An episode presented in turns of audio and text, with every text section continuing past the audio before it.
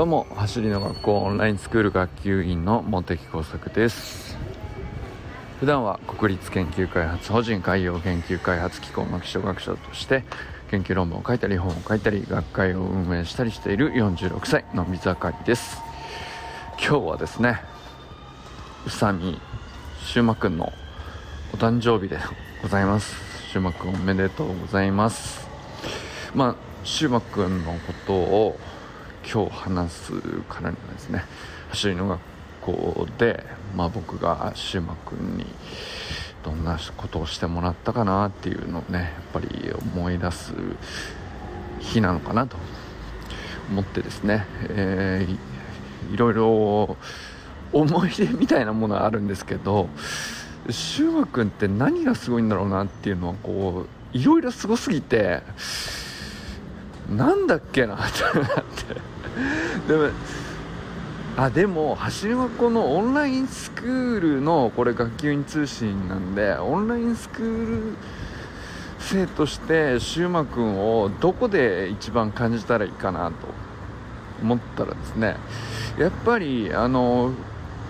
普段ねシューマ君そのサタデーナイトミーティングとかになかなか時間が合わないんでうんと、まあ、たまにねあの進行で参加することもあるんですけどあんまり回数がないんで触れる機会ないと思うんですよね奥の人が。だけどあの必ずシューマ君にオンラインスクール生は全員お世話になってるんです。でこれはどういうことかっていうとあのオンラインスクールの週間メニューあるじゃないですか。であのテクニカルガイダンスの部分はね、えーまあ、僕らで、えー、和田校長の監修のもとでね僕らで書いていったわけなんですけど、まあ、最初のねほぼそうだ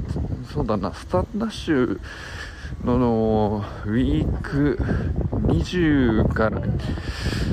ちょっと過ぎぐらいまでかな。だから大体45ヶ月ぐらいかな。あのまあ基本中の基本みたいなところはあのおおむね僕一人で書いてるんですけどうんとまあ半年過ぎぐらいから結構あのやってると分かると思うんですけど動きが高度になってくると思うんですよ。まあ、スプリそれこそ今月のメニューの、ね、スプリットシザースとかも週間メニューに入ってきたりしてますけどあとは先月でいくと2スキップバウンディングとか結構難しかったですよね。あのやった人は分かると思うんですけど、まあ、ちょっと動きが高度になっていくわけですよ。でそこに関してまああのー、まあ、僕なりにあのー、トライして一応動きもできるようになりつつ、文章も書こうとしていたんだけどやっぱりねその限界あるよねっていうなかなかの難易度だったんで。でそこに東川君がちゃんとその、えー、お手本の動画を毎毎週毎週きちっと撮ってでテクニカルガイダンスのねコメント欄に全て載ってるので難しいなと思ったらね必ずそこを見てほしいんですけどで一方でね文章もやっぱり動きが難しくなってくると、えー、やり方自体をねとかそれから意識するポイントとかどこの筋肉をどのようにっていうことも含めてね結構うーん形は合ってるけどあのどこの瞬間に力を入れるとかあの相当うん大きいんですよ。やっぱりそういうところって。でこれっていうのは僕がなんとなく、まあ、やり方見かけ上できるようになってっていうレベルじゃなくてやっぱり本当に突き詰めてやそのやってきている人があのやっぱりちゃんと言語化するっていうのはもう全然レベルが違うんですよね。でここに関しても宇佐美君がもう徹底的にやってくれているんですよ。だから6ヶ月以上ねオンラインスクールを継続している人たちはあのテクニカルガイダンスはあの宇佐美君のものです。宇佐美くんが書いたテクニカルガイダンスを皆さんはやっているということなんですよ。で、えー、お手本の動画はねあのテクニカルガイダンスのコメント欄のところに全て載っているので、まあ、その2つセットでね、あのー、みんな受け取ってもらえればなと思うんですけど、まあ、それが、あのー、オンラインスクール生としてね宇佐美くんに直接会えるっていう、あの、一番のね、あのポイントなのかなと。でも意外とねその僕もうあんまり言う、その、そこ自体、そこにね、宇佐美くんが書いたんだよっていうことを、なんていうの、クレジット入れるみたいなことも、あえて明記されてないんですよね。でも、宇佐美くんの貢献ってめちゃくちゃそこ大きくって、で、それはどっかで、やっぱりね、あの感謝も、オンラインスクール生として、の一人としてね、感謝をしておきたいなと。いうことなので、あの、ぜひね、どっかであったら、あの難しいなって思う人は宇佐美くんに聞けばいいし、その、バーティカルタックジャンプとかね、結構むずいじゃないですか。タックフロントジャンプとか、やってる人はね、あのむずさがわかると思うんですけど、あれ本当にね、あのやっぱり宇佐美くんが言語化してくれなかったら、あの成立してないガイダンスランチャーのテクニカルガイダンスを。ということをね、あの、ぜひね、知っておいてほしいなと思いますね。で、これ、さらっとテクニカルガイダンス、あの辺、その27週ぐらいから45週ぐらいまでのところ、宇佐美くんが、あの、手伝ってくれたんだよっていうのをさらっと言いますけど、これめちゃくちゃ大変なことで、あのー、やっぱりね、あの文章に落とすっていうのは同じ原稿家でも喋ってインストラクションするっていうのとはまた一段ね能力が違うんですよ。で、まあ、種類が違うっていうか競技が違うっていうのかな。どっちも言語化は言語化なんですけどその宇佐美君ってどっちかっていうとねやっぱりその文章がすごく長けているんですよね。あのインストラクションも素晴らしいんですけどやっぱりなんか、あの、現場での印象からも感じるかもしれないですけど、あの、リカルドさんとか、畑先生とか、和田校長とかみたいに、ドカーンっていう感じの、こう、光ではないかもしれないですけど、あのどっちかというとね、少人数でじっくり、あの付き合うと、ものすごい深いこと考えてるっていうことがすげえよくわかると思いますね。あのー、一個ね、例としてなんですけど、リンク上げときます。あの、インスタに、インス、宇佐美くんのね、インスタに上がってる、大学時代のセカンドで、あの、まあ、ある試合でね、あの、センター前ヒットに抜けそうっていうのを、まあ、飛びついて、えー取ってセカンドフォースアウトをするというね。まあ超ファインプレーなんですけど。まあそのあのまあファインプレーをたまたまできましたみたいにこうパッと見見えるわけですよ。すごいねうまいねっていう風にただただ見えるんだけどその一瞬のプレーに対してどういう思考回路でどういう準備をしてでその準備を積み上げるためにどういうふうに過ごしてっていうことがねそのわずか1秒ぐらいのあの瞬間の映像の中に1時間ぐらい話すことあるよって言って書いてある記事なんですけどまあ本当にねそれね何ていうかそのインスタの投稿自体はその1時間分の話が書き込んであるわけじゃないんだけどあそれなるほどね。宇佐美君だったらそれぐらいこう考えてるだろうねっていうのがすごく説得力あるなっていうか、まあ、一度会った人はねそれを感じてるでしょうしあのそのまだ会ってないっていう人もね宇佐美君がそれをどれぐらいこう深く思考しているか。でやっぱり言語能力の中でも喋って伝えるやってみせて伝えると同時に書いて文章で、えー、テクニカルガイダンスのようなものを作るっていうでしかも相当高度な動きなのです。それをここまで仕上げてるっていうのをねやっぱり改めて見てもらうとあこれは確かにそういう人だなっていうのがね本当これ合わせて見てもらうとあこれはすごいわっていうね。いやあの宇佐美くんのパッと見の印象ってインスタみんな見てるとどっちかというとアジリティの方が目いくでしょ。やっぱりめちゃくちゃ速いじゃんとか。すげえなどういう速さみたいな。そっちに目がいくじゃないですか。確かにそれすごいんだよ。すごいんですけどまあ確かにね PL のあの選手だったとかさあの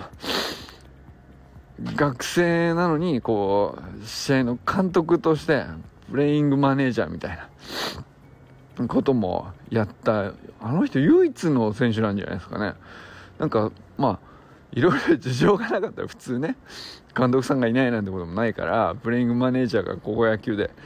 あのー、やるなんて場面も起こらないんだけど、まあ、それもいろいろな逸話としてはね確かにすごいんですよ。すごいんだけど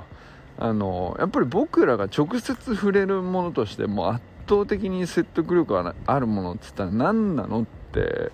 言うと、まあ、確かになんだろうなあのアジリティすごいよ。アジリティすごいし、えー、まああの PL 出身っていうだけでもすごいし PL 出身が過去ではなくて今現在もやっぱりすげえっていうのもねいろいろあるんだけどオンラインスクール生としてはね一番宇佐美君の凄さを感じれるのはねテクニカルガイダンスウィーク27以降をお読みください。ぜひねそこ触れていただきたい。あれを読んであこれを宇佐美先生書いてくださったんですかと。読んでいただければですね。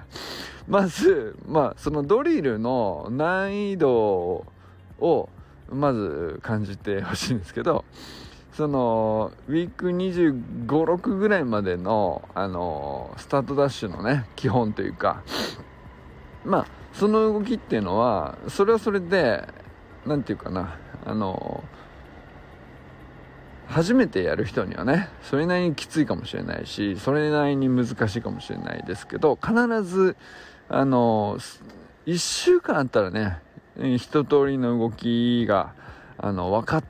てくると思うんですよね。そういうレベルだと思うんですよ。で、まあ、ただ27以降は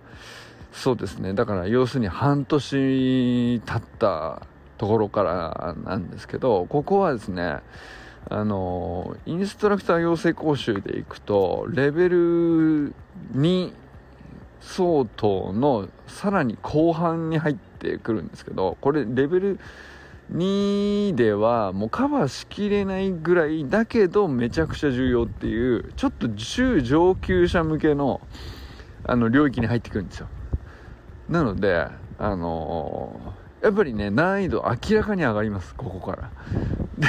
まあ、その分ねリターンもめちゃくちゃ大きいですけどでそれはそういう難易度のものってこの何て言うのかなこういうガイダンスみたいな文章で、えー、どういう意味があってどういうやり方をすべきで、えー、どれぐらいの頻度で、えー、何を意識して取り組むかとか何を目的にしてるのかとかあのきちんとねガイダンスするってね本当に難しいことなんですよ。でなのでそれをあのこれだけの文章のスキルできちっと伝えてるっていうのはあのまあ読んでいただければあのかなりあ宇佐美くんすげえってなると思うんですよ。あのもう通り過ぎてるっていう人もね改めてもう一回見てみてほしいです。あのまだっていう人はね是非27週までね、宇佐美先生が登場するまで宇佐美先生が登場するのはウィーク27までなん27以降なんで、えー、27までぜひ続けてください。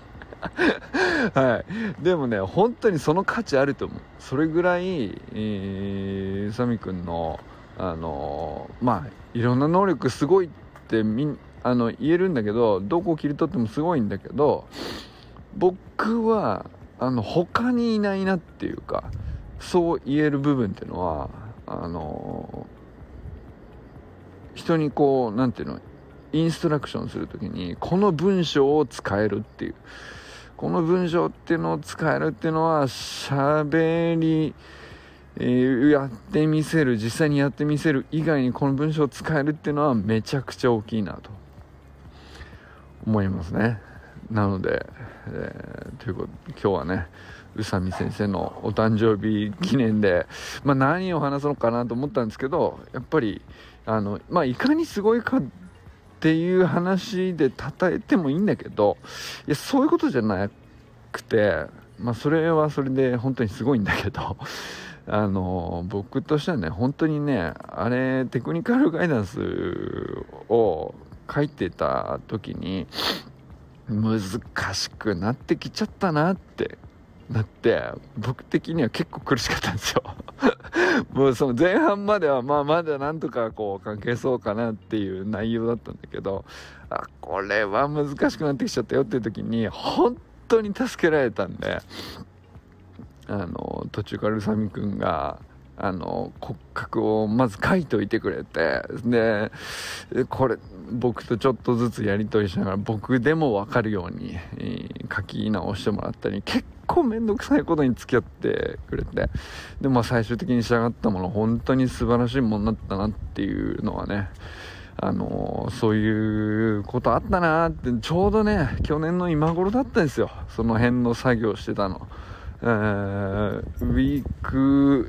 そうだな40とか45ぐらいまでのところをちょうどこの11月ぐらいのね少し寒くなりかけの時期にあの、ひいひい言いながらうさぎくんとね 書いてたことを思い出したんですけどあの、まあ、それをねやっぱり思い出しつつやあれなかったら今のこのオンラインスクールのねこれだけこう何て言うか仕上がった感じっていうかあの本当に屋台骨の一番あの太くしなきゃいけない部分っていうかまあ終盤ですよね。週間メニューの中でも。特に終盤で一番難しくなるけどだけどみんなに乗り越えてほしい。乗り越えるためにはですね難しいことを難しいまんま伝えていたらあの余計きつくなっちゃうからそこも乗り越えると。いうことをねあのやり遂げてくれたの本当にあの宇佐美くんの功績なので是非ねオンラインスクール生の皆さんにはそこをあの宇佐美先生の顔を思い浮かべて 乗り切ってあのスプリントを身につけていければなと。思ったりしております。ということでこれからも最高のスプリントライフを楽しんでいきましょう。宇佐美先生おめでとうございます。